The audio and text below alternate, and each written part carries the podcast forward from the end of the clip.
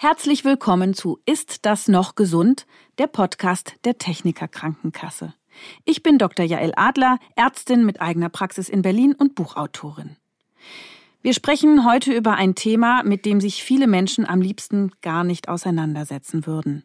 Organspende und Organtransplantationen. Gefühlt gibt es jedes Jahr eine neue Kampagne für den Organspendeausweis, aber so richtig viel bringt das nicht. Im letzten Jahr haben in ganz Deutschland nur 955 Menschen Organe gespendet. 955 Menschen in ganz Deutschland. Und zehnmal so viele Menschen stehen auf der Warteliste für ein Organ. Warum ist das so? Warum tun wir uns so schwer damit zu sagen, wenn ich tot bin, dann sollen meine Organe anderen das Leben retten?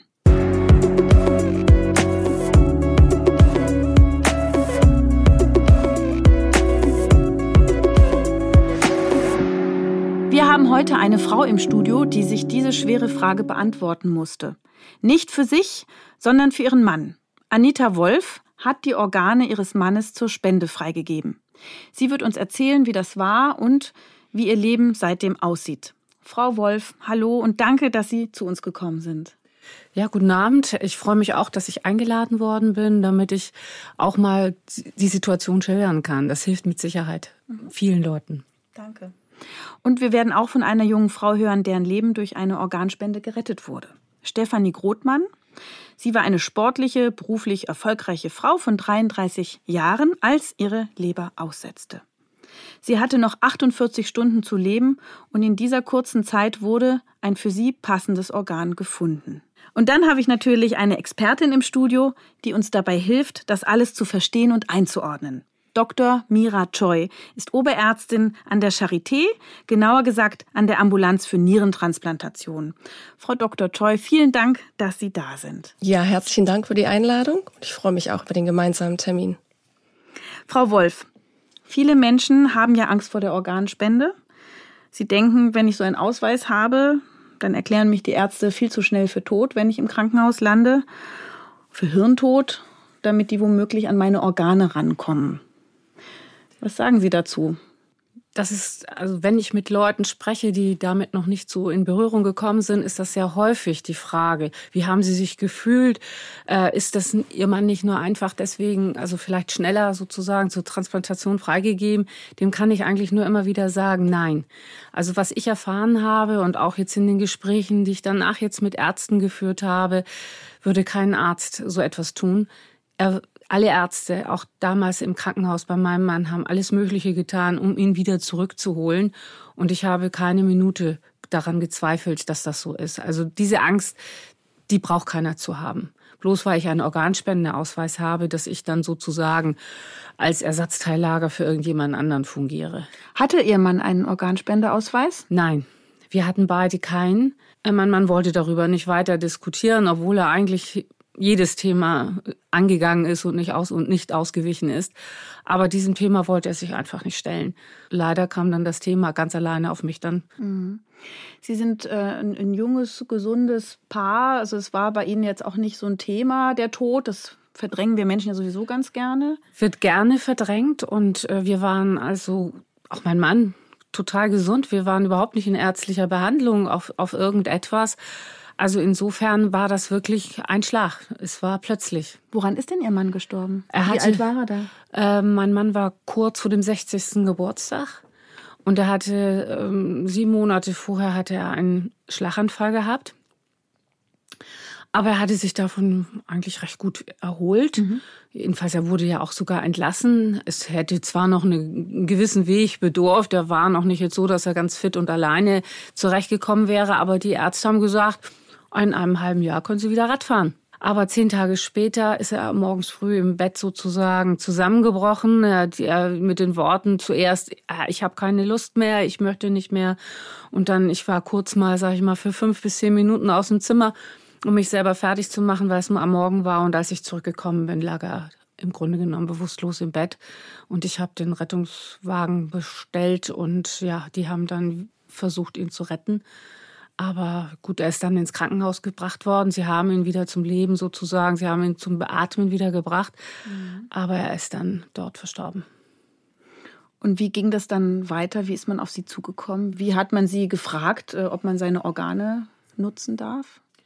Ja, das ist also schon ein sehr emotionaler Moment, denn es ist ja so, man wird erst, wird einem erzählt, ja, es ist der Hirntod festgestellt worden. Und das ist natürlich dann auch erst eine Nachricht, mit der man erstmal zurechtkommen muss.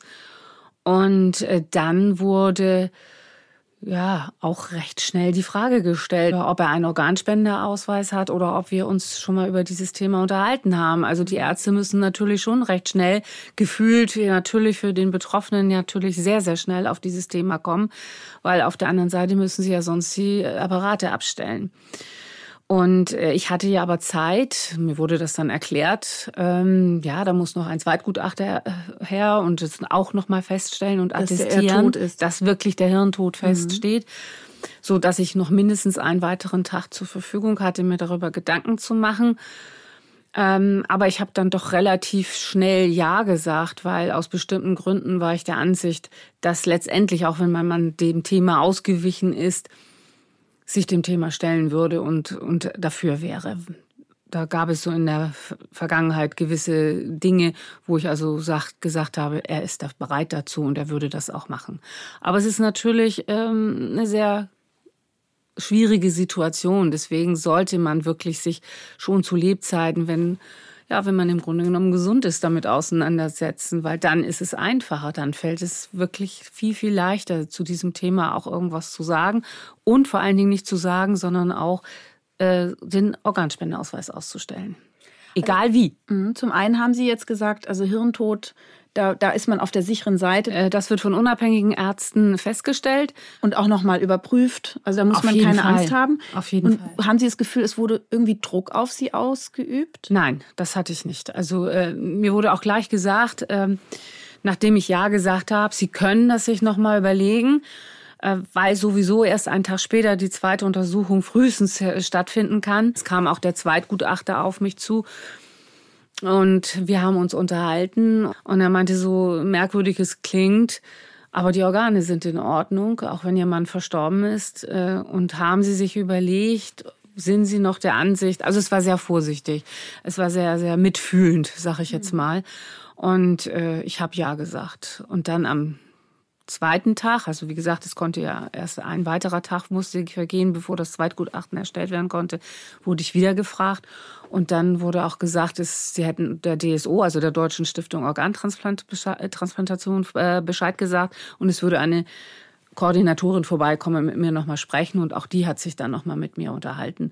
Und da sind wir halt alle Punkte durchgegangen. Da kommen extra auch Ärzte dazu und gucken, ob auch wirklich nach dieser Liste, will ich es mal ein bisschen geschmacklos vielleicht nennen, ob nach dieser Liste auch gearbeitet worden ist. Also ich bin auch voll überzeugt, dass das richtig ist. Ich habe also einmal meinen Ärzten damals vertraut, die waren sehr, sehr ja, fürsorglich. Also sie haben das sehr gut gemacht. Und ich habe ja jetzt auch in dem weiteren, jetzt nach dem Tod meines Mannes, auch mit anderen Ärzten gesprochen, die haben und ich habe wirklich das Gefühl, dass diese, dass die Ärzte in diesem Bereich sehr, sehr vorsichtig, vielleicht auch wegen der Skandale, aber ich glaube auch nicht nur wegen der Skandale, sehr vorsichtig damit umgehen. Da braucht keine Angst zu haben.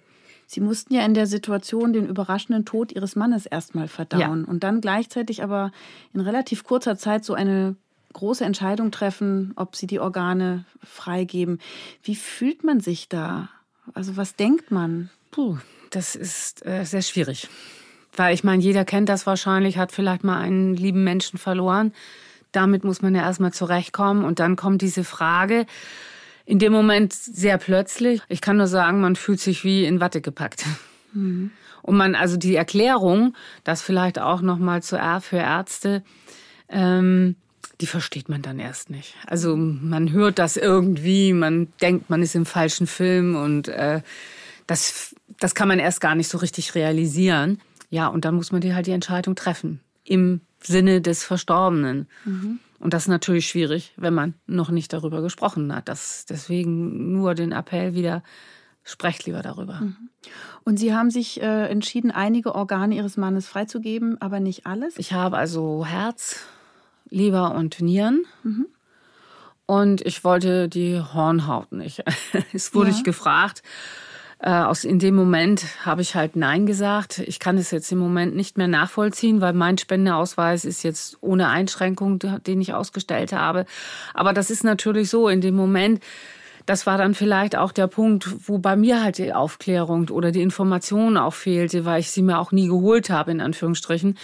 Ähm, dass ich halt einfach gesagt habe, nein, die Augen, also die Hornhaut besser gesagt, äh, nicht die Augen werden ja nicht. Das ist nämlich auch etwas, was viele glauben, dass dann das Auge entnommen wird. Also auch hier haben viele diffuse Ängste, sage ich jetzt mal. Nein, es wird ja nur die Hornhaut entnommen. Das sieht man ja dann hinterher gar nicht mehr.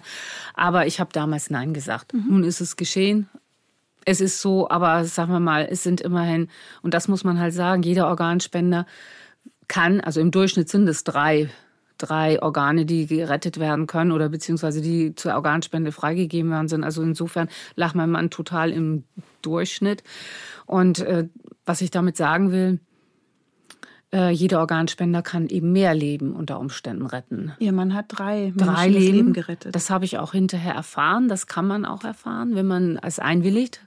Äh, also wird man auch gefragt von der DSO, von der Deutschen Stiftung Organtransplantation, ob man damit einverstanden ist oder ob man es möchte überhaupt, ob man gewillt ist. Das sind viele oder einige Angehörige wollen es nicht. Mhm. Kann ich nachvollziehen, aber auf der anderen Seite würde ich jedem empfehlen, es hilft es freut einen ja auch, wenn man dann den Brief bekommt nach circa acht bis zehn Wochen, wo dann drin steht, ja, die Organe konnten entnommen werden, sie haben einen Empfänger gefunden und in meinem Fall wurde dann gesagt, das war halt die, Niere, dass der Nierenpatient auch schon, also schon weg war von der Entlassen Dialyse. Entlassen ja, ja, und, und konnte auch aus, nicht mehr, brauchte nicht mehr zur Dialyse. Und die beiden anderen, Leber und ähm, Herz, die waren kurz vor der Entlassung zur Reha. Und da möchte ich halt auch einfach nur sagen, das hilft unheimlich. Ich war ähm, sehr, ja, das ist ein schönes Gefühl zu hören, äh, dass eben diese drei Patienten tatsächlich ja zum Leben zurückgekommen sind. Ja? Ich weiß zwar jetzt nicht die Schicksale, wie schwer das sie betroffen hat, aber ich weiß, dass das teilweise recht kurzfristig ist. Also ich bin jetzt schon auf äh, transplantierte äh, Patienten getroffen, die wirklich nur zwei oder drei Tage hätten noch überleben können. Und insofern, das macht auch, ja, auch irgendwie, ja, stolz ist das falsche Wort, dass man eben sich freut, dass hier eben ein Menschen oder drei Menschen oder wie auch immer, wenn es nur ein Menschenleben ist, dass man retten konnte. Frau Dr. Choi, ist das so eine typische Geschichte? Also ich finde, Sie haben das ähm, sehr eindrücklich beschrieben, auch in was für einer Situation und Ausnahmesituation sich Sie sich ja da befinden mhm. und dass einfach zu viele Eindrücke äh, auf einen zukommen und dann eben noch neben der Tatsache, dass der Mensch nicht mehr am Leben oder nicht mehr am Leben sein wird, ähm, sich der Frage stellen muss, äh, und nun das nächste, äh, wie geht's mit der Organspende? Das ist eine Ausnahmesituation und das ist ja eigentlich auch so das Anliegen, was man ihnen gerne erspart hätte. Ähm, aber so ist ja noch die Realität, weil dieser mutmaßliche Wille ist in vielen Fällen aus den Gründen, die Sie nennen, nicht bekannt. Ne? Man hat zu Lebzeit nicht drüber gesprochen. Die jetzige Diskussion, die so sehr stark aufgeflammt ist, könnte ja schon viele dazu anregen, äh, das jetzt vermehrt zu besprechen. Sag mal, wie würdest du das eigentlich machen? Aber äh, das ist die Situation, die gelebt wird. Warum muss man so schnell handeln? Warum muss man so schnell über die Organe entscheiden? Also es ist ja so, dass ähm, mit dem Beginn, wir nennen es ja diesen irreversiblen Hirnfunktionsausfall, der da von zwei unabhängigen ähm, untersucht wird. Das sind ja auch Nerven, also Neurologen oder Neurochirurgen, äh, qualifizierte Ärzte, die das untersuchen. Und ähm, dann ist es so, dass zwar Maschinen noch das Leben aufrechterhalten, oder sagen wir mal nicht das Leben, sondern die Organfunktion, aber dass man ein bisschen gegen die Zeit läuft natürlich. Ja, das ist ja was Künstliches auch in dem Moment, die, ähm, die Maschinen anzulassen, Medikamente zu geben, die den Kreislauf ausrecht, äh, aufrechterhalten. Und äh, das schädigt natürlich auch wiederum die Organe. Mhm. Und deswegen äh, ist ab einem bestimmten Zeitpunkt dann auch, ich sag mal, Eile geboten. Äh, kann man da so Zahlen sagen? Also wie viele Stunden kann ein Organ leben oder, oder gekühlt werden? Das ist von Organ zu Organ sehr unterschiedlich. Ähm, das Herz zum Beispiel ist etwas, was sehr sensibel auf dieses Nichtschlagen äh, reagiert. Ähm, optimalerweise drei bis fünf Stunden nur, ähm, bis so der, die Operation stattfinden kann. Ähm, das heißt, diese kalte Zeit, die es dann auf Eis ruht, ist sehr, sehr kurz und sehr, sehr zeitkritisch beim Herz. Deswegen wird das Herz auch als erstes entnommen. Mhm. Die Lunge kann durchaus schon mehr ähm, Zeitspanne vertragen. Das sind eher so acht bis zehn Stunden. Ähm, die Niere ist sehr ähm, äh, genügsam, was das angeht. Äh, da haben wir auch Fälle, da waren das 24 Stunden. Mhm. Also je schneller, desto besser ist es natürlich. Mhm. Und äh, man muss ja auch bedenken, das Organ geht ja dann zum Zentrum. Mhm. Ja, dort muss es auch erstmal hinkommen mit aller Logistik, allen mhm. Transporten. Der Patient wird einbestellt, angerufen, der das Organ bekommen soll. Das heißt, es braucht immer ein bisschen Vorbereitungszeit. Also ich erinnere mich an meine eigene ähm, Ausbildungszeit. Da bin ich mal in einem amerikanischen Krankenhaus mit einem Leberchirurgen ähm, im Hubschrauber geflogen, um eine Leber in einem Krankenhaus quasi rauszuoperieren, abzuholen und zum anderen Krankenhaus zu bringen und dort direkt dann wieder einzupflanzen. Das waren ein paar Stunden. Das war, also so läuft das tatsächlich, ja? ja? Der, die Ärzte im persönlichen Einsatz. Ja, das ist ein bisschen unterschiedlich geregelt. Also zum Beispiel beim Herz äh, ist es ja so, dass die Ärzte selber tatsächlich auch dorthin fahren, fliegen, wie auch immer, um das ähm, Organ ähm, rauszuoperieren und mhm. dann wieder zurückzubringen. Ähm, bei der Niere hängt es vom Ort ab. Also wenn das äh, umgebungsnah ist von der Charité zum Beispiel, dann fahren unsere Chirurgen raus. Da gibt es einen Explantdienst, nennt man das. Mhm. Ähm, äh, die können dann eben auch die Organqualität, muss man ja dann noch angucken, in dem Moment anschauen. Wie wird da einfach drauf geguckt oder? Also schaut man, sieht es hübsch aus, sieht es irgendwie rosig aus oder sind da Stellen irgendwie Genau, also es gibt genau, genau. Also es gibt, ich bin jetzt nicht Chirurgin, aber ähm, es wird geguckt, wie gut ist das Organ durchblutet, äh, gibt es Schäden, gibt es Hinweise, dass da Tumoren sitzen, von denen man nicht wusste, mhm. sind Organe verletzt worden, äh, ja, Mhm. Da gibt es bestimmte Kriterien, nach der die Organqualität ähm, mhm. angeschaut mhm. wird.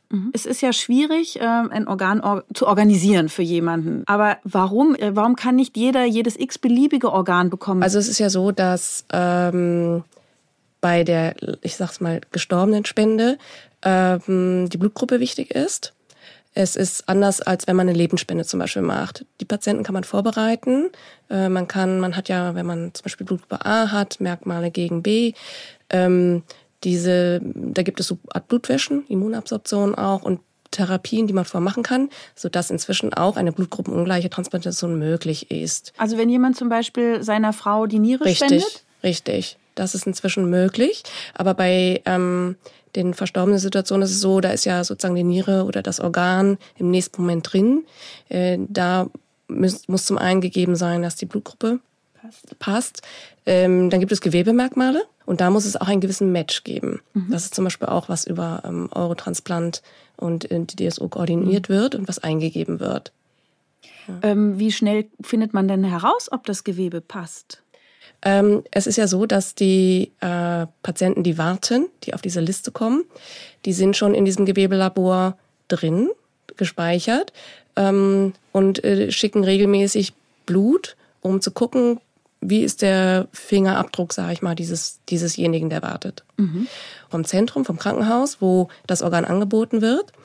Ähm, da ist es ja zurzeit noch so, dass ähm, ein Stück von der Milz oder ähm, Lymphknoten mitgeliefert werden, sag ich mal. Mhm. Das heißt, das Labor kann vor Ort nochmal so einen Test machen. Und jetzt haben Sie Eurotransplant erwähnt. Das hört sich an wie ein Unternehmen, ein, ein Geschäftsunternehmen und Geschäftsmodell. Ja. Das ist es aber nicht, sondern was ist das? Ja, aufgrund äh, dieser, dieser doch äh, hochkomplexen Vermittlungssituation ähm, gibt es eben dieses Eurotransplant. Das ist eine gemeinnützige Organisation, die sitzt in den Niederlanden, in Leiden. Ähm, die haben ihren einen Verbund aus acht Ländern, die sozusagen poolen. Ja, das heißt, der, der, die, die Möglichkeit, ein geeignetes Organ zu vermitteln, ist dadurch viel, viel größer. Also das europaweit quasi Millionen. in acht Ländern. Genau, acht Länder. genau, das sind acht Länder. Und äh, wir geben sozusagen unsere Daten dorthin, Blutgruppe, Gewebemerkmale, wie lange wartet jemand, äh, wie ist die Entfernung. Also es ist tatsächlich so, dass wenn ein Organangebot kommt, dann werden die Merkmale in den Computer gegeben und äh, der spuckt wie eine Liste aus, wo ganz oben Patient XY steht. Mhm. Und der sitzt zum Beispiel in Berlin bei uns und dann werden wir, und unser Büro wird angerufen, wir haben hier an erster Stelle den Patienten zu stehen und für den das Herz oder die Niere. War das bei Ihrem Mann auch so? Frau Wolf? Ja, ja, also das geht rasend schnell. Und war dann eine Operation, wo dann drei verschiedene Chirurgen um ihren Mann herumstanden und jeweils ein Organ entnommen haben? Gut, bei der Operation war ich nicht dabei. Mir wurde nur gesagt, dass teilweise es unterschiedliche Operationsteams gibt für die unterschiedlichen Organe. Dass also jetzt nicht äh, ein Chirurg alle drei Organe weg entfernt, sondern dass dann mehrere dann kommen. Einfach auch, ich glaube, das ist auch Kontrolle, dass wirklich dann auch nur, in Anführungsstrichen, nur diese Organe entnommen werden sind und dass das eben halt unterschiedliche äh, Operationsteams machen. Mhm. Aber es geht sehr schnell, in der Regel dann über Nacht. Frau Dr. Choi, Sie sind ja vor allem im Bereich Nierentransplantationen tätig. Wie sieht da bei Ihnen so ein Tag aus? Sie sitzen nicht da und warten, es kommt eine neue Niere, oder? Wie, genau, wie nee, muss man sich das vorstellen? So ist es nicht. Also äh, wir haben ja an der Charité drei Standorte. Das ist immer so, ähm, dass in Steglitz eine Warteliste ist, in Mitte ist eine Warteliste und bei mir oben im Wedding, im Wörch ist auch eine Warteliste. Mhm. Und ähm, Dort gibt es äh, die Patienten, die bei uns eben gelistet sind. Und dann ist es so, dass ich mit drei anderen Kollegen äh, einen Rufdienst habe. Tagsüber ist es so, dass das Transplantationsbüro auf uns direkt zukommt und sagt, ich habe einen Anruf bekommen, das und das Organ. Wir kriegen ein Protokoll. Äh, da stehen auch nochmal ähm, Eckdaten. Mhm. Alter, Gewicht, Größe, mhm. Todesursache, Labor. Äh, da sind dann auch schon Punkte zu apparativen Untersuchungen, die gemacht wurden. Äh, das schauen wir uns an und müssen dann relativ zügig entscheiden. Und dann rufen wir die Patienten an und sagen denen, äh, wie geht's ihnen? Ja, wir haben hier ein äh, Organangebot für sie. Äh, wir erzählen ein bisschen was dazu auch und, und würden dann äh, den Patienten bitten, möglichst zeitnah zu uns in die Klinik zu kommen. Ja, und wie sich das anfühlt, wenn man dann gerettet wird durch eine Organspende, das erzählt Stefanie Grothmann. Ich hatte eigentlich eine völlig andere Erkrankung. Ähm, aufgrund dessen musste ich Schmerzmittel nehmen. Ähm, auch diverse, so einen, eigentlich einen kleinen wilden Cocktail aus Schmerzmitteln. Ähm, aber es mussten halt auch recht starke Schmerzmittel sein und bin dann auch weiter kontrolliert worden, immer in den Blutwerten, weil ich halt so viele Tabletten nehmen musste. Aber plötzlich ähm, sind meine Leberwerte halt so stark angestiegen, dass ich ja eigentlich dann wegen was ganz anderem plötzlich im Krankenhaus gelandet bin. Und dort bin ich dann auch noch weiter behandelt worden, dass sie noch versucht haben, dass sie irgendwie die Leber reinigen können oder so. Aber das hat dann noch, ja, circa sieben Tage gedauert, bis ich ins Leberkoma gefallen bin und dann High Urgency gelistet wurde und dann innerhalb von, ja, 48 Stunden ist dann das Organ gekommen. Ja, aufgrund dessen ich jetzt überhaupt noch mit Ihnen sprechen kann. Bin ähm, ja überwiesen worden von einem ganz normalen, kleineren Krankenhaus. Bin dann, da habe ich immer eigentlich nur gewusst, meine Leberwerte sind schlecht und sie werden auch immer schlechter. Aber dort ist nie wirklich von Organversagen gesprochen worden. Ich bin dann mit einem ganz normalen Krankentransport in die Uniklinik gebracht worden. Und dann war ich circa fünf bis zehn Minuten in der Notaufnahme und plötzlich standen dann fünf Ärzte vor mir, die sich aufbauten, die dann sagten, erschrecken Sie nicht ähm, wir haben hier schon ein Team zusammengerufen und ihre Leberwerte sind leider so schlecht, dass sie sich mit dem Gedanken auseinandersetzen müssen, dass sie ein Organ von einem verstorbenen Menschen bekommen müssen. Und ja, so ging das dann halt los. Ne? Und dann hat es ja wirklich auch nur noch acht Tage gedauert, bis es dann wirklich soweit war. Also ich war dann noch bei Bewusstsein, war dann auch noch auf der normalen Station, bis ich dann halt ja zusammengebrochen bin irgendwann und auf die Intensivstation gekommen bin weil dann wirklich alles versagt. Die letzte Erinnerung, die ich wirklich habe, ist, dass die Ärzte mir gesagt haben, sie sind jetzt gelistet. Sie sind jetzt High Urgency gelistet. Das heißt ja in den ganzen Ländern, die an Eurotransplant ähm, angeschlossen sind, ganz oben. Ich war wohl erst auf Platz zwei und bin dann später auf Platz eins gerutscht. Die haben mir dann auch immer gesagt, wir kriegen das hin. Sie sind so jung, ihre Werte und alle Punkte, die man dort quasi sammeln muss, damit man ziemlich hoch auf diese Liste rutscht. Ähm, ja, waren halt alle gegeben und ich hatte halt nur noch eine Überlebenschance von circa 48 Stunden. Deshalb bin ich ja so hoch gerutscht. Aber dann bin ich halt auch in so ein leichtes Koma. Zwischendurch war ich wohl noch mal wach, aber das weiß ich halt auch alles nicht mehr. Das war dann die schlimmste Zeit eigentlich mehr für meine Familie, weil ich habe es nicht mehr mitbekommen. Frau Dr. Choi, wie kommt man denn auf diese Dringlichkeitsliste? Also sie ist ja, hat beschrieben, ganz schnell nach oben gerutscht. Es ist so, dass äh, es bestimmte ähm, Patienten gibt, die so krank sind, dass die Lebenserwartung aus verschiedensten Gründen nur noch sehr, sehr kurz ist. Ähm, wie zum Beispiel bei Leberpatienten durchaus, äh, die bekommen einen Dringlichkeitsstatus. Bei der Niere ist es so, dass ähm, durch diese Nierenwäsche, also die Dialyse, ist ja noch relativ lange die Nierenfähigkeit zu ersetzen. Das geht ganz gut. Äh, was man ja dafür braucht, ist ja entweder eine äh, Wäsche über den Bauch, diese Peritonealdialyse, oder eben über das Gefäß, die Hämodialyse. Und dafür braucht man einen Gefäßzugang. Und manche Patienten sind schon so oft operiert worden oder die Gefäße gehen aus irgendeinem Grund immer wieder zu, dass es keinerlei Gefäßzugänge mehr gibt, auch nicht über Katheter.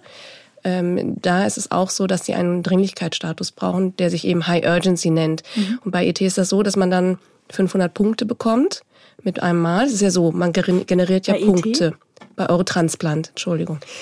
Äh, man generiert Punkte, das setzt sich sonst zusammen. Jedes Jahr, was ich warte, gibt Punkte. Wenn die Gewebemerkmale sehr gut passen, gibt es Punkte. Und jemand, der eben HU, also High Urgency gelistet ist, kriegt auf einmal sehr viele Punkte von Anfang an und landet dadurch sehr weit um. Mhm. Äh, wie, wie lange wartet man auf ein Organ?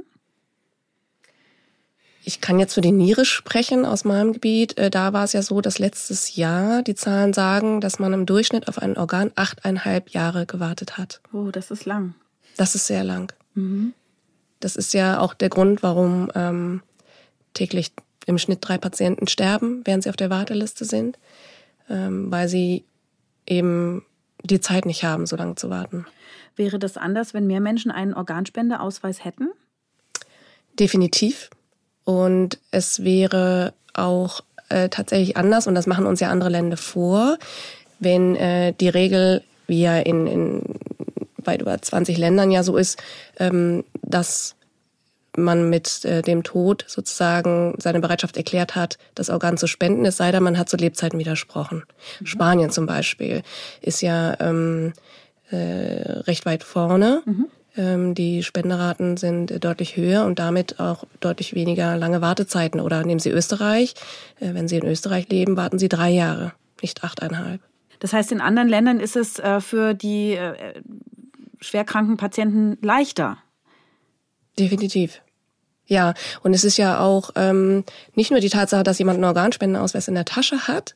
Äh, das war ja ähm, bei ähm, bei Ihnen auch nicht der Fall gewesen, mhm. sondern ähm, dass wir ja aus Umfragen wissen, dass über 80 Prozent aller Deutschen nichts dagegen hätten, ein Organ zu spenden, aber dass vielleicht um die 30 Prozent nur diesen Organspendeausweis überhaupt haben. Das heißt, die Spenderbereitschaft ist da. Sie ist sogar recht hoch. Ja, die, also die ja, die positive Einstellung ist schon vorhanden. Auf der anderen Seite weiß man natürlich nicht, wieso das dann doch nicht zum Ausfüllen des Spendeausweises kommt. Das kann natürlich die unterschiedlichsten Gründe haben, so nach dem Motto, ja, wo kriege ich jetzt so einen Spendeausweis her? Also so ganz banale Dinge. Aber es ist natürlich auch bequem. Man macht sich dann vielleicht auch nicht mehr weiter zu, damit zu beschäftigen. Und insofern ist es schon wichtig, dass immer mehr Aufklärung auch gemacht wird. Ja, Sie machen das doch auch. Sie sind doch ehrenamtlich tätig. Ja, Was machen Sie da genau? Also es ist so, dass ich äh, ungefähr nach einem Dreivierteljahr schätzungsweise, nachdem mein Mann verstorben ist, hatte ich die ersten Zahlen da waren gerade so um die Jahreswende, wurden die Zahlen veröffentlicht und in 2017 waren es für Hamburg zum Beispiel 24 Leute, die Organspender gewesen sind. Da dachte ich, das kann doch nicht wahr sein. Außer meinem Mann also noch weitere 23 Leute in Hamburg, wo wir doch immerhin fast zwei Millionen Einwohner haben. Und dann hatte ich mich nochmal Kontakt mit meiner Koordinatorin. Also man ist die DSO lässt einen auch als Angehörigen nicht im Stich.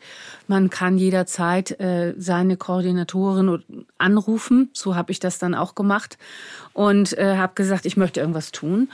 Und äh, dann meinte sie noch zu mir, sie kommen zu einer ganz hervorragenden Zeit, weil, was ich nicht wusste, dass das Gesetz, also das Transplantationsgesetz, wieder im Umbruch ist, dass da wieder Veränderungen anstehen.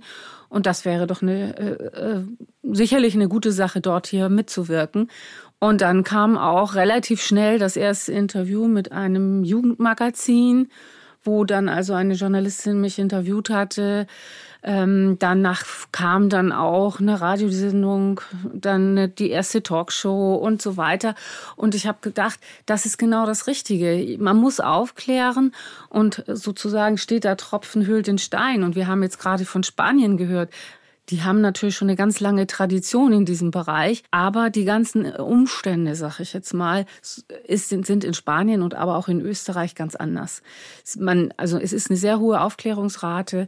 Die Ausstattung der Krankenhäuser ist dort anders, was jetzt ja auch mehr und mehr hier im Umbruch ist. Dass jetzt Ausstattung, die, was meinen Sie damit? Dass zum Beispiel ich hatte sehr gute Ärzte, gar keine Frage. Das Pflegepersonal hat sich sehr gut um mich gekümmert.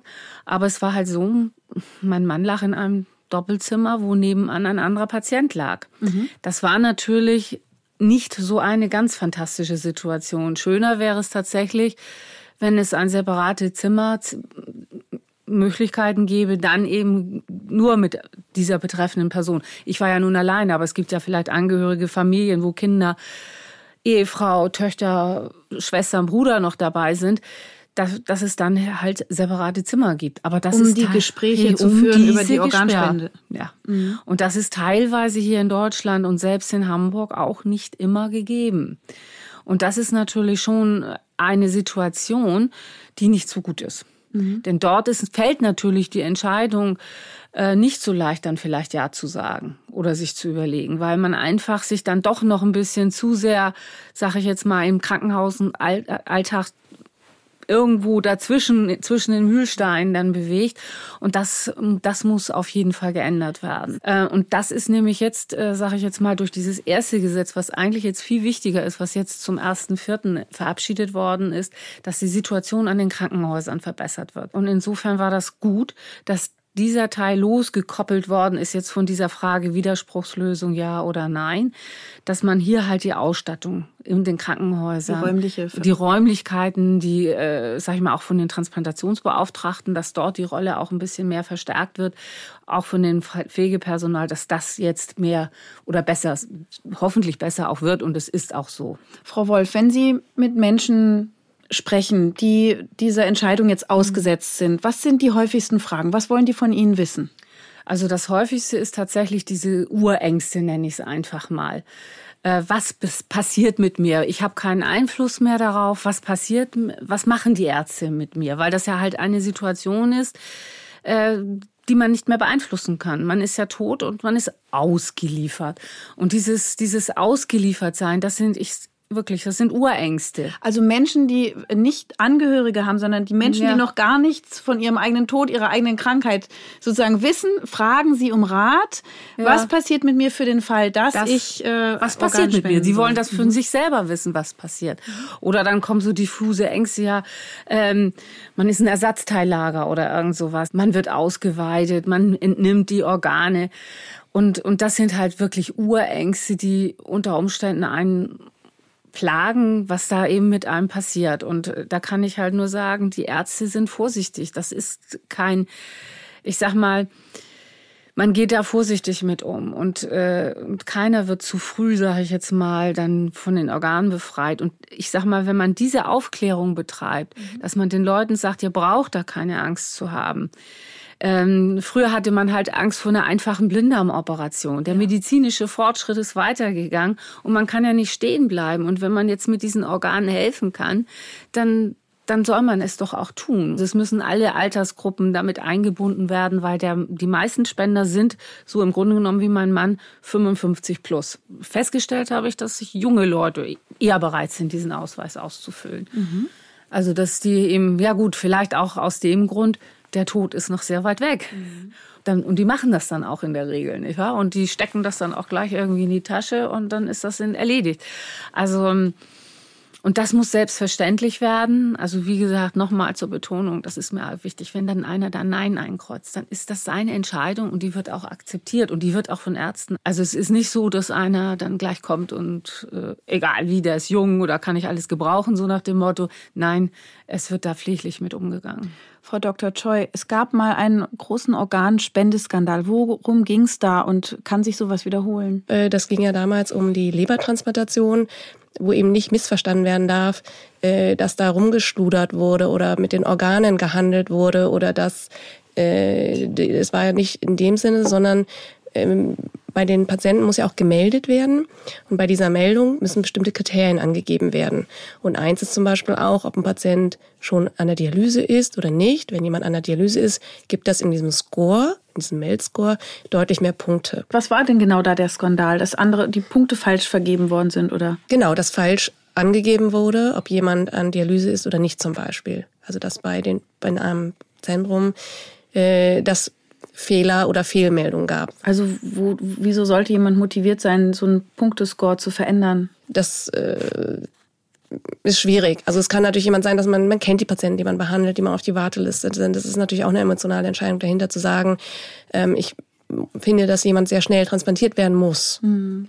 Okay. Aber ich glaube, wichtig ist, dass man da sagt, bei diesen Skandalen, es geht wirklich in keinem dieser Skandale ich habe jetzt mich ja auch sehr damit und auseinandergesetzt, ging es um Geld oder um Organhandel. Also hier gerade bei den Ländern, die Eurotransplant angeschlossen sind, und das ist auch ganz, ganz wichtig, dass das auch betont wird, äh, dass hier keiner, auch die, keiner der Ärzte, soweit ich weiß, so hat einen Organhandel betrieben, dass er Geld bekommen hat, sondern er hat vielleicht seinen Patienten wollte er, die hatte er nun bei sich im Haus sozusagen und wollte denen helfen.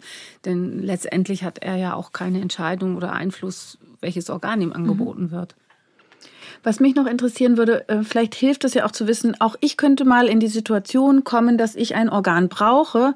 Also wäre es vielleicht schön, wenn ich auch eins spenden würde oder mehrere.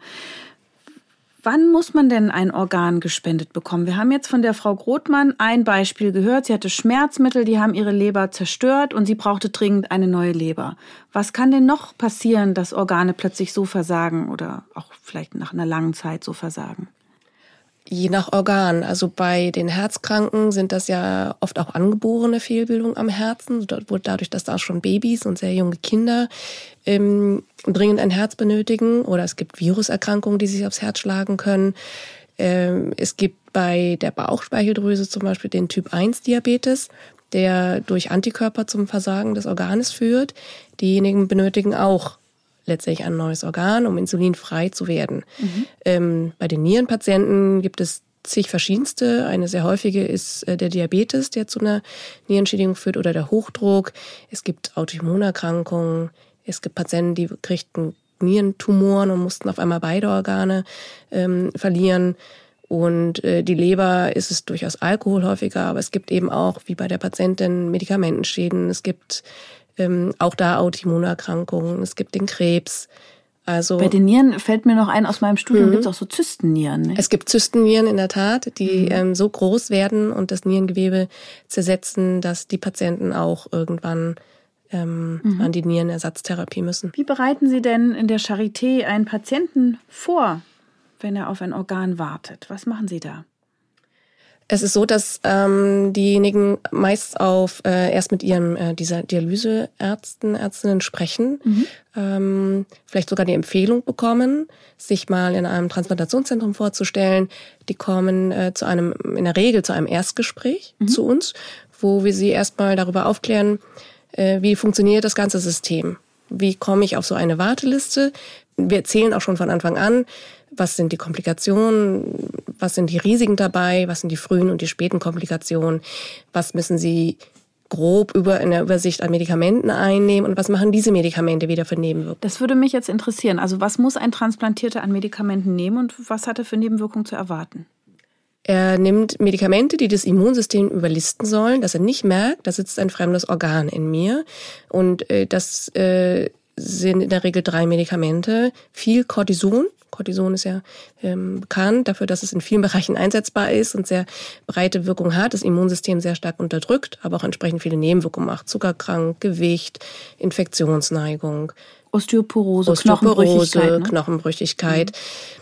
Dann äh, gibt es noch zwei weitere Medikamente, die letztendlich ähm, das eine nennt man so einen Wachstums- oder Proliferationshemmer und das andere wirkt äh, noch auf einen anderen Weg, der wichtig ist bei der Interaktion zwischen Zellen die eben Abwehr machen. Mhm. B-Zellen, T-Zellen. Also Immunsystemzellen. Immunsystemzellen. Die alle unterdrückt werden? Die alle unterdrückt werden müssen, aber natürlich nicht so stark, dass der Patient natürlich mit einer Erkältung äh, noch zurechtkommen kann. Mhm. Aber es ist eine deutliche Unterdrückung, mhm. damit dieses fremde Organ nicht abgestoßen nicht wird. abgestoßen wird. Und äh, die Komplikationen sind ja neben den Stoffwechselerkrankungen auch eben die Neigung zu Viren, Bakterien, Pilzinfektionen und auch zu Tumoren, vor allem ja. Hauttumoren. Wollte ich gerade sagen, ich habe Patienten, die regelmäßig zur Hautkrebsvorsorge kommen, weil sie Immunsystem unterdrückende Medikamente Absolut. wegen einer Nierentransplantation erhalten. Absolut. Also die Hauttumoren sind die häufigsten Tumoren, die auftreten können. Ähm, wir empfehlen dann auch ähm, allen Patienten, dass sie eine Nachsorge machen müssen. Dazu gehört eben einmal im Jahr zum Hautarzt zu gehen und äh, Lichtschutzfaktor 50 zu nehmen, nicht in die Sonne zu gehen, sich entsprechend zu schützen. Diese Einnahme dieser Medikamente ist essentiell. Ganz wichtig, solange das Organ äh, im Körper drin ist, müssen diese Immunmedikamente genommen werden.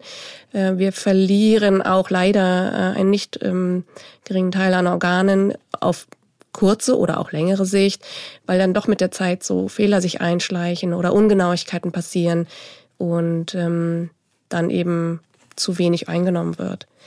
Also es ist immer so ein schmaler Grad zwischen nicht zu wenig, nicht zu viel. Und die, die eben auf diese Warteliste wollen, werden dann, müssen bestimmte Untersuchungen erbringen, dass sie eben so gesund sind, dass sie guten Gewissens in eine Transplantation reingehen können. Ähm, die dann eben auch gelistet werden können.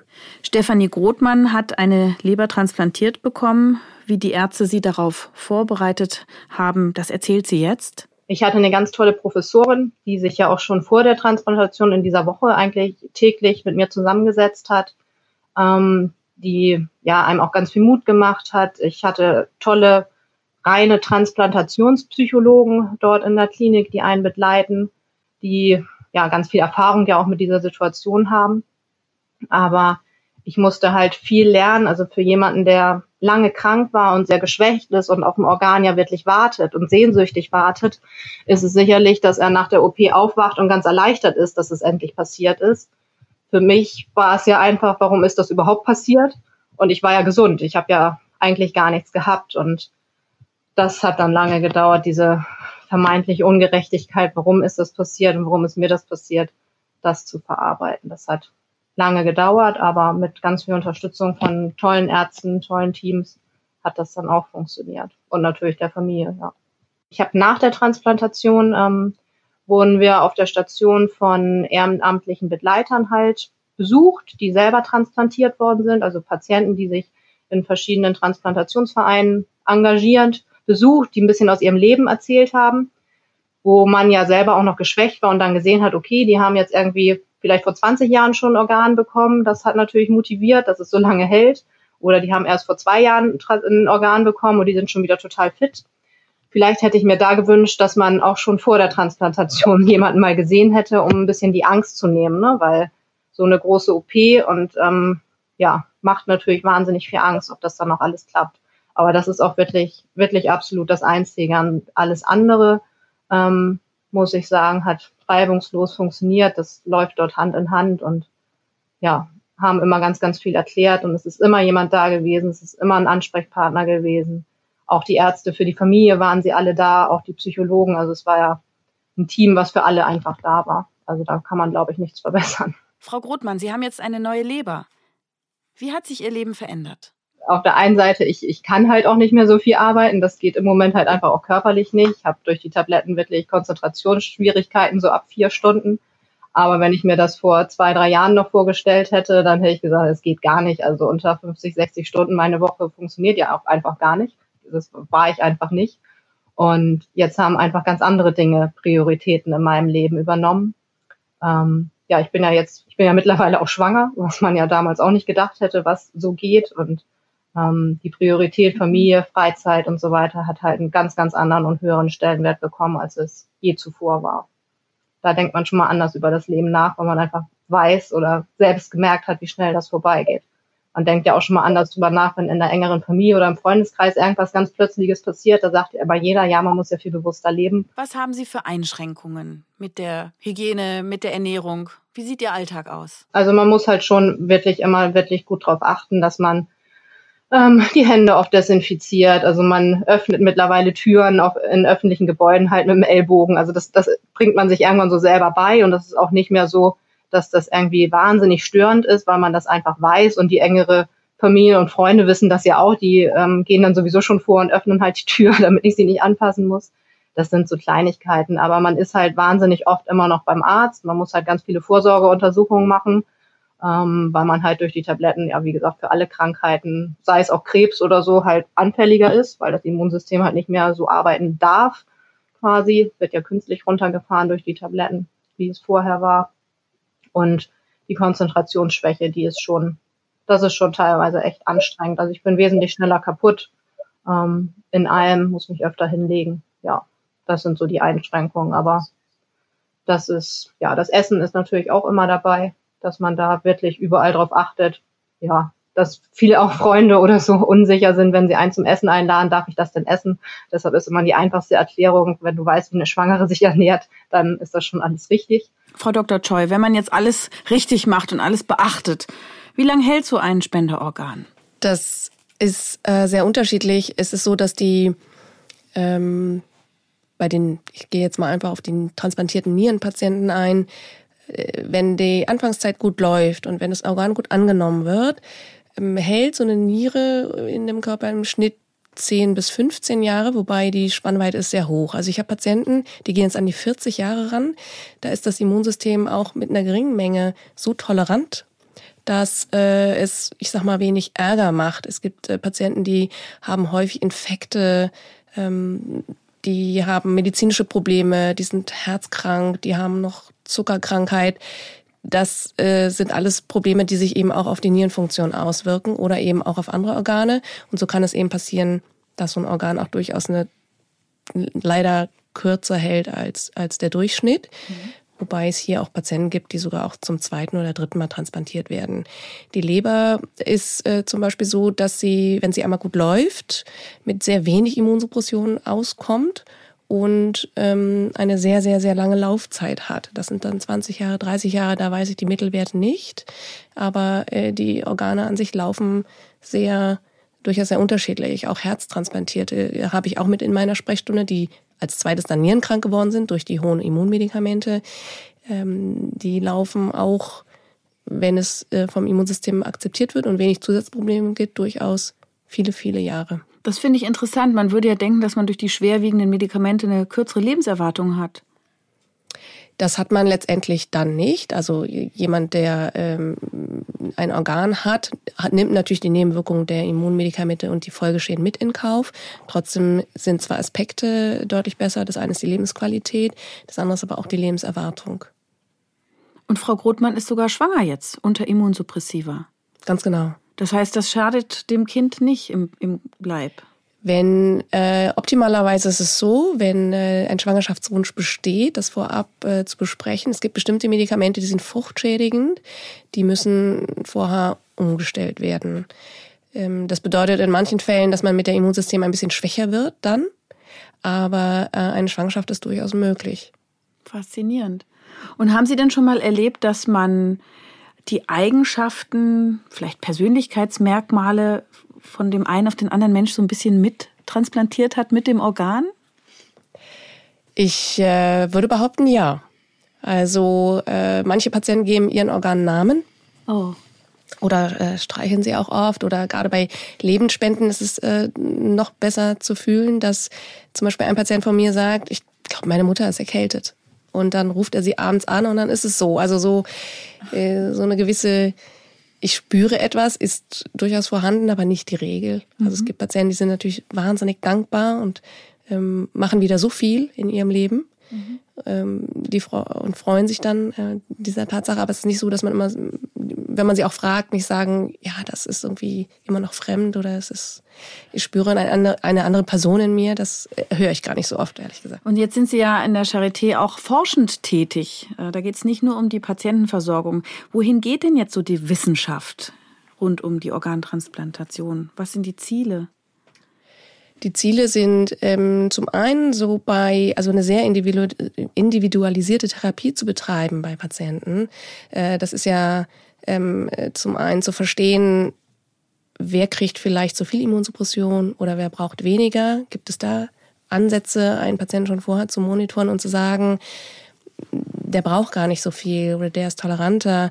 Ähm, was ist die optimale Therapie, um eben auch am Ende so lange wie möglich noch zum Organerhalt und zur Gesundheit des Patienten beizutragen. Mhm. Dann eben noch die Möglichkeit, zum Beispiel, was wir ja früher nie gemacht haben, ist von äh, Spendern, die HCV, also Hepatitis C positiv sind, ähm, die haben wir bei Patienten abgelehnt, die diese Erkrankung erstens nicht haben oder auch nicht durchgemacht haben, weil das Übertragungsrisiko sehr hoch ist. Und durch die moderne ähm, Therapiemöglichkeit, die es jetzt gibt, die antivirale Therapie von einer Hepatitis C, die sehr, sehr effektiv ist. Aha, also man kann ein infiziertes Organ erhalten, ohne daran zu erkranken, weil die Medikamente diese Viren sofort eliminieren im, ja. im Moment der Transplantation. Im, und zum jetzigen äh, Standpunkt der Medizin, aber mhm. auf der jetzigen Transplantationsgesellschaft, die gerade getagt hat, da wurde auch das Thema nochmal aufgegriffen und es zeigt sich, dass immer mehr Zentren das auch tatsächlich tun, um aus dieser Organknappheit und den ja doch guten Organen, sage ich mal, die sonst nicht verwendet werden können, ähm, dass die zur Transplantation kommen. Mhm. Das wissen aber die Empfänger, dass sie dann Das wissen die Empfänger natürlich, ja. Mhm. Sie müssen damit einverstanden sein und bisher gab es das erst im Rahmen von Studien. Mhm. Die Ergebnisse sehen ähm, sehr gut aus und jetzt aber durchaus machen das Zentren auch so, dass sie mit den Patienten sprechen und sagen, so sieht's aus. Äh, wir würden das jetzt gleich behandeln. Unsere bisherigen Ergebnisse sagen, das geht gut. Ähm, und unsere jetzigen Ergebnisse oder auch von anderen Zentren zeigen, dass sie eine sehr gute Nierenfunktion haben, dass sie keine Probleme haben. Und wird es eines Tages Organe geben aus Stammzellen oder aus dem Labor irgendwie? Ja. Das ist die Hoffnung. 3D-Drucker? ja. Woher wissen denn Betroffene, wo sie sich hinwenden? Also in welchem Zentrum wird ihnen am besten geholfen? Wer hilft da? Also es gibt äh, Transplantationszentrum Zentren, die dafür auf, ausgewiesen sind. Und die meisten Patienten finden ihren Weg, indem sie erst mit ihren Ärzten sprechen, die sie behandeln. Und die ja dann meistens auch andere Patienten haben, die bereits transplantiert sind oder auf der Warteliste. In der Regel wohnortnah, weil äh, sie ja dann, wenn sie in Süddeutschland zum Beispiel sind, ja nicht unbedingt ähm, ad hoc nach Berlin kommen mhm. können. Mhm. Deswegen sind es meist wohnortnah große Transplantationszentren. Frau Wolf, was sind Ihre drei wichtigsten Tipps oder Hinweise rund um das Thema Organspende? Jetzt aus der Sicht eines Angehörigen würde ich jetzt halt sagen, dass man sich wirklich frühzeitig über dieses Thema Gedanken macht und sich berät oder einfach sagt ja oder nein. Oder aber wenn man sich unsicher ist, dass man sich doch Informationen holt und vielleicht noch ein Tipp so an die Medien, dass man nicht immer nur die negativen Beispiele. Ich weiß, die negativen Beispiele sind natürlich publikumswirksam, Einschaltquoten oder was auch immer. Aber schlimm ist es, wenn dann über Beispiel. Letztes Jahr im, äh, im, Oktober hat Herr Spahn, Bundesgesundheitsminister Spahn, ja gesagt, ich mache einen Entwurf, stellte den Entwurf vor. Und zwei Tage später ist, ich meine, glaube ich, in Essen eine Hausdurchsuchung bei Transplantationsmedizinern gewesen. Und das ist natürlich fatal, wenn man das dann nur so gegeneinander stellt, dann aber nicht sagt, dass das Sturm im Wasserglas war, dass diese Untersuchungen überhaupt nichts gebracht haben also keine Unregelmäßigkeiten gebracht haben. Das wurde zwar gesagt, aber natürlich ganz klein. Aber das ist klar, das ist dann nicht mehr medienwirksam, es ist nicht publikumswirksam. Aber trotzdem sollte man es bringen, denn äh, nichts ist schlimmer, als wenn sich schlechte Nachrichten, schlechte Informationen oder sagen wir mal Skandalinformationen in den Köpfen halten, weil es halt Einzelbeispiele auch sind. Man muss natürlich auch immer sagen, wenn tatsächlich etwas falsch gelaufen ist, überall sind Menschen und überall gibt es Einzelfälle, die schlecht gelaufen sind. Die Medizin stößt an Grenzen, sonst wäre ja mein Mann nicht gestorben. Und das ist eben dieses Ungerechte, was auch hier Frau Grothmann einmal sagte, dass man sich halt fragt, wieso, warum ich? Ich habe doch nichts getan. Mhm. Aber das ist natürlich auch eine Frage, die darf man sich nicht zu sehr an sich herankommen lassen. Dieses Warum ich und nicht andere, das, das ist nun mal so, das ist Schicksal. Und das will ich damit sagen, dass trotz der Medizintechnik es Schicksale gibt und wir werden nicht ewig leben. Und das ist eben ganz, ganz wichtig. Und vielleicht noch ein Punkt, wenn man jetzt äh, so aus meiner Perspektive betrachtet, mein Mann ist gestorben das ist nun Schicksal, wie wir gerade eben gesagt haben, aber irgendwie bietet oder kommt auch ein gewisser Trost, dass er eben drei Menschen leben. Und wenn es nur einer gewesen wäre, jedenfalls ein Mensch oder jetzt in seinem Fall drei Menschen konnten weiterleben, so wie wir hier bei Frau Grothmann gehört haben. Ich habe ja mit vielen anderen Transplantierten schon gesprochen, junge Menschen, die dann ihr Leben vielleicht auch erst beginnen konnten, weil sie mit 15, 16 irgendwie einen Geburtsfehler hatten am Herz, Leber oder wie auch immer und konnten dann ihr Leben durchstarten, sonst hätten sie gar nicht leben gekonnt, also ihr Leben gar nicht anfangen können sozusagen. Und das ist natürlich auch sehr, sehr schön und das würde ich sagen, für mich ist es einmal ein Trost, aber auch ein bisschen, sage ich jetzt mal, Trauerbewältigung, nicht wahr? Frau Grothmann redet auch über ihre Dankbarkeit und über Ihre Gefühle zu Ihrem Spender. Sein Todestag und Ihr Geburtstag. Ganz, ganz große Dankbarkeit. Also es ist, ähm, ich bin jetzt ja zwei Jahre transplantiert und gerade nach dem ersten Jahr ähm, war das schon ja ein, ein harter Tag. Also weil man einfach dann an die Familie denkt. Die hatten dann quasi den ersten Todestag von einem Menschen aus deren Familie. Ähm, und man, also ich hätte gerne einfach irgendwie Danke sagen können oder denen einfach mitteilen können, dass es mir gut geht und dass die Entscheidung, die dort getroffen worden ist, halt die richtige war. Und der Mensch wird ja mehreren Menschen wahrscheinlich das Leben gerettet haben. Es werden, wenn was gespendet wird, ja meistens mehrere Organe gespendet. Ähm, aber ja, durch die ganzen Datenschutzgeschichten geht das mit dem Danke sagen halt ganz, ganz schwierig. Aber ja, der Tag ist halt, da wird halt eine Kerze bei mir angezündet und da wird ganz, ganz viel dran gedacht. Und gleichzeitig freut man sich natürlich auch und feiert irgendwo auch seinen zweiten Geburtstag. Ne? Wie reagiert denn Ihre Umwelt auf Sie, wenn Sie erzählen, dass Sie die Organe Ihres Mannes zur Spende freigegeben haben? Also ich persönlich habe zum Glück nur positive Resonanz gehört. Auf der anderen Seite haben auch oder meiden einige Leute mit mir so ein Gespräch zu führen. Und ich habe hintenrum auch schon Negatives gehört. Und ich weiß auch von anderen Leuten aus Erfahrung her, dass sie halt doch tatsächlich mit sehr negativen Äußerungen betraut werden. Fragwürdigen äh, Argumenten, ja, bis zu sehr ja, anrührigen und äh, teilweise schon richtigen Verbalinjurien. Wissen Sie nicht, dass man ausgeweidet wird, dass eigentlich der Mensch ja noch lebt. Sie haben doch gesehen, dass er geschlafen hat. Der Mann hat doch noch oder der Mensch hat doch noch gelebt. Das sind Zuckungen doch gewesen. Sie haben doch gesehen, dass er den Arm bewegt hat oder wie auch immer. Und das sind natürlich auch Konfrontationen, mit denen man dann auch zurechtkommen muss. Und je mehr man in die Öffentlichkeit damit geht, umso größer ist ja natürlich die Gefahr, dass man mit solchen Meinung, will ich das mal ganz neutral sagen, in Verbindung gebracht wird. Und das ist dann manchmal auch sehr verletzend. Aber das ist ja äh, eine Diskussion, die wird ja vor allen Dingen in Deutschland geführt. Es ist ja eine Einstellungshaltung. Es wird sehr viel über solche Aspekte diskutiert, die in anderen Ländern gar nicht zur Debatte stehen. Also ähm, da ist diese Tatsache, ich spende ein Organ wahrscheinlich so wie ähm, da stolpert jemand vor mir, ich hebe ihn mal auf oder ich helfe ihm mal auf oder ich gebe jemand anderen den Sitz frei. Also Sachen, die für uns ähm, oder für andere Personen eine ganz andere Einstellungssache sind. Mhm. Frau Dr. Toy, vielleicht Ihre drei wichtigsten Punkte nochmal zum Thema Organspende. Also meine Punkte wären, äh, dass eben mit solchen Formen wie, wie diesen hier äh, regelmäßige Diskussionen, Gespräche stattfinden, dass jeder, jede für sich überlegt, was würde ich eigentlich tun und ähm, dass das eben nicht nur in Form von einem Ausfüllen natürlich erledigt ist, sondern eben tatsächlich das Gespräch zu suchen und dass einfach jedem Angehörigen die Last genommen wird, sollte man in solche Situationen kommen, da einfach besser vorbereitet zu sein und auch im Sinne seines liebsten Menschen, den man ja auch verliert, ähm, handeln zu können. Ich denke, der Punkt ist schon, dass die Widerspruchsregelung uns sehr helfen würde, eben diesen Druck auch zu nehmen und auch äh, mit allen Kampagnen, die wir bisher hatten und die die Spendezahlen eben nicht gesteigert haben, damit nochmal einen großen Schritt machen können. Und wir sind ja nicht innovativ, sondern wir sind einfach nur allen anderen hinterher, die das schon längst und in bewährter Weise tun.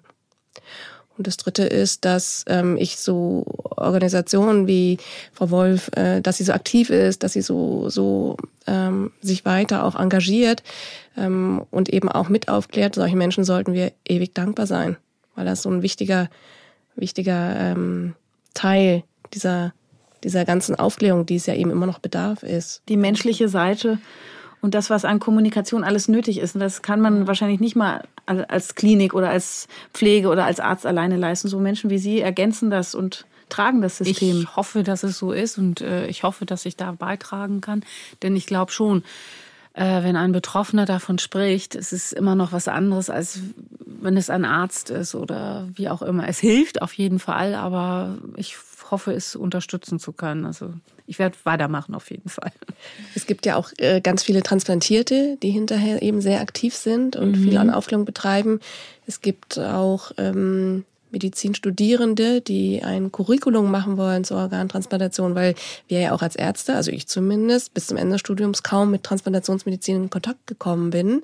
Ich auch nicht. Mhm. Und äh, genau, und das ist, dass eben diese Studierenden eben auch in die Schulen gehen. Und auch mit ähm, Schülern, Schülerinnen, die jetzt so bald an die 18 gehen, äh, auch Aufklärung machen und, und darüber erzählen. Ich danke Stefanie Grothmann, die heute zugeschaltet war, und Anita Wolf und Frau Dr. Mira Choi für ihre, ja, einerseits sehr persönlichen Geschichten, andererseits ihrer Einordnung. Das war, ähm, glaube ich, für uns alle sehr lehrreich. Vielen Dank. Danke. Ja, danke Vielen Dank auch. an Sie.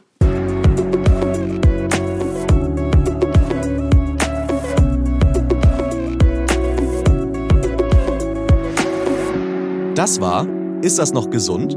Der Gesundheitspodcast der Techniker. Alle zwei Wochen bekommt ihr hier auf dem Podcast-Kanal eine neue Folge zu hören. Für die Neugierigen in Langform, für die Eiligen als kurze Wissensinfusion. Welche Themen wir als nächstes behandeln, erfahrt ihr im Newsletter der Techniker.